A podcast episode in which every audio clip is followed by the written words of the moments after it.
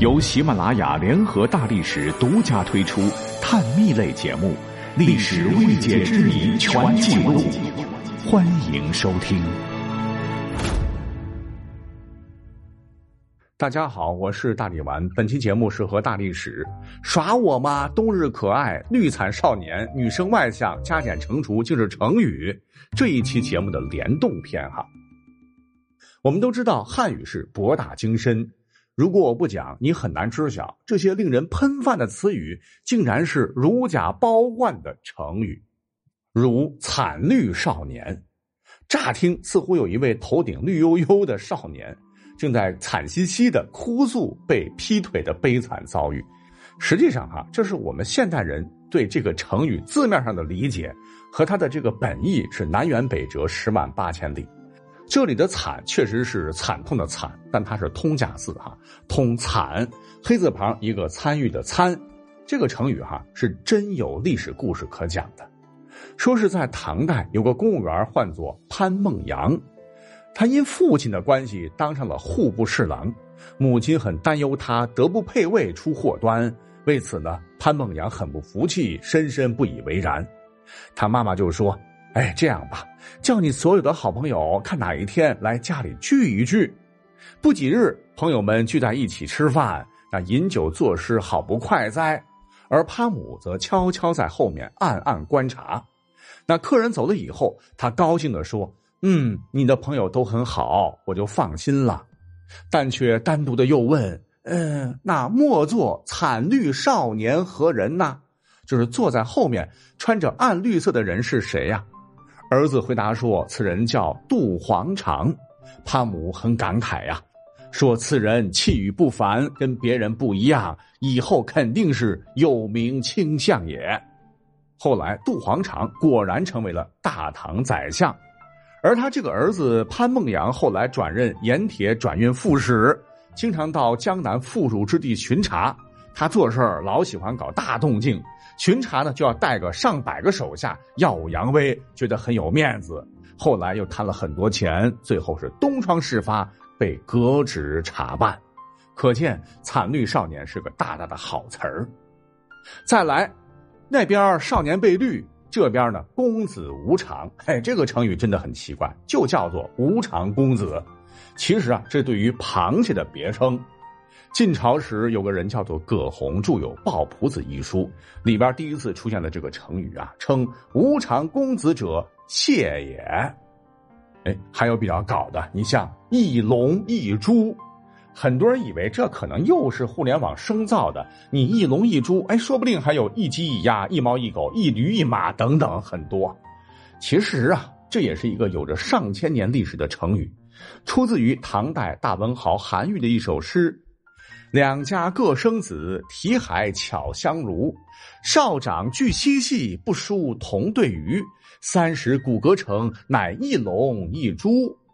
意思就是说，两个孩童在一起玩耍嬉戏，就如同同一鱼群里的鱼一样，很难看出有什么区别。但长大之后，却有了天壤之别。一龙一猪，比喻俩人相差悬殊啊。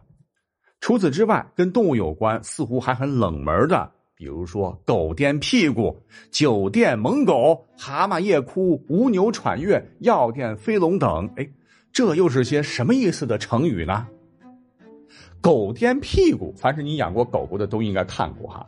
狗在主人面前摇尾乞怜，就形容对人逢迎献媚的那种丑态。而酒店猛狗，嘿，这就得追溯到春秋时期，当年使楚的那位齐国的晏婴。晏子不是口才很好吗？说太深奥的道理的话，国君理解不了，哎，就用了一个浅显易懂的寓言故事来规劝君主如何更好的治理国家。他说，曾经有一个卖酒的人，使用的器皿很清洁，卖酒的人挂出的招牌也很醒目。可是他卖的酒老是卖不出去而发酸，没办法向附近的邻里询问其中的原因。邻居说：“您家的狗很凶啊，别人拿着酒器进您的酒店买酒时，狗就哇呜扑上来咬他，这就是您家的酒卖不出去而发酸的原因呐。”一个国家也有这样的猛狗，这些专权的人就是国家的猛狗啊！有治国学说和方法的前人想求见国君，但是国君左右把持权力的大臣迎上去诽谤他们，这些人就是国家的猛狗。啊，反正啊，君主听没听不晓得，但这个成语被流传下来，只是很可惜，到现在没有人知道和使用了。至于“蛤蟆夜哭”，就是说蛤蟆于夜晚哭泣，形容毫无根据的诬陷好人。这个“吴牛喘月”，要知道吴牛只产于江淮间的水牛。南方天气炎热，水牛耕地的话也很辛苦，怕热嘛。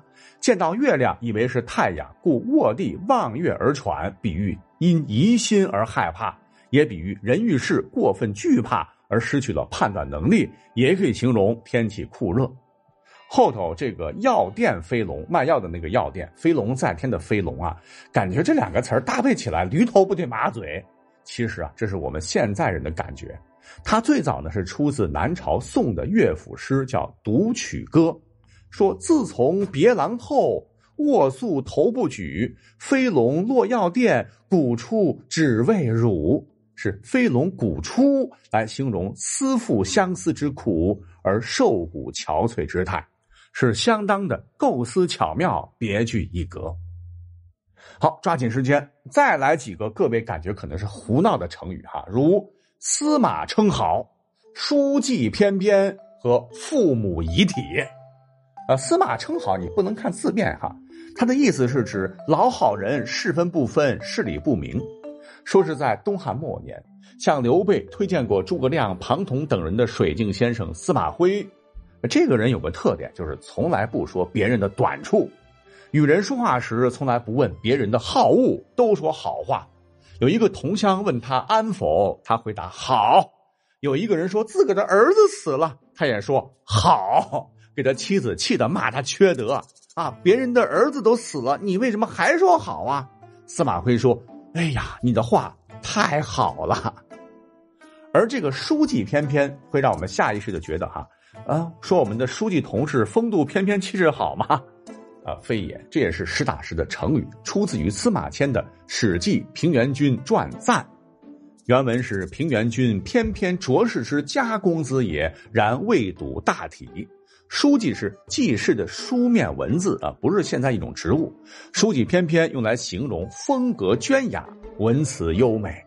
至于这个父母遗体，真的是父母的父母去世的那个遗体啊，第一感觉就瘆得慌，很不吉利。其实呢，它出自于几千年前西汉戴胜所著的《礼记》，说“身也者，父母之遗体也”，指的就是身体发肤受之父母之意吧。还有很多令人喷饭的成语，今天实在是容纳不了了哈，以后再说。去年我记得新闻联播的主播康辉在播报一条消息时说，美国对华强硬，然后就是荒唐的令人喷饭。其实令人喷饭，它也是一个成语啊，是宋代由苏轼发明的。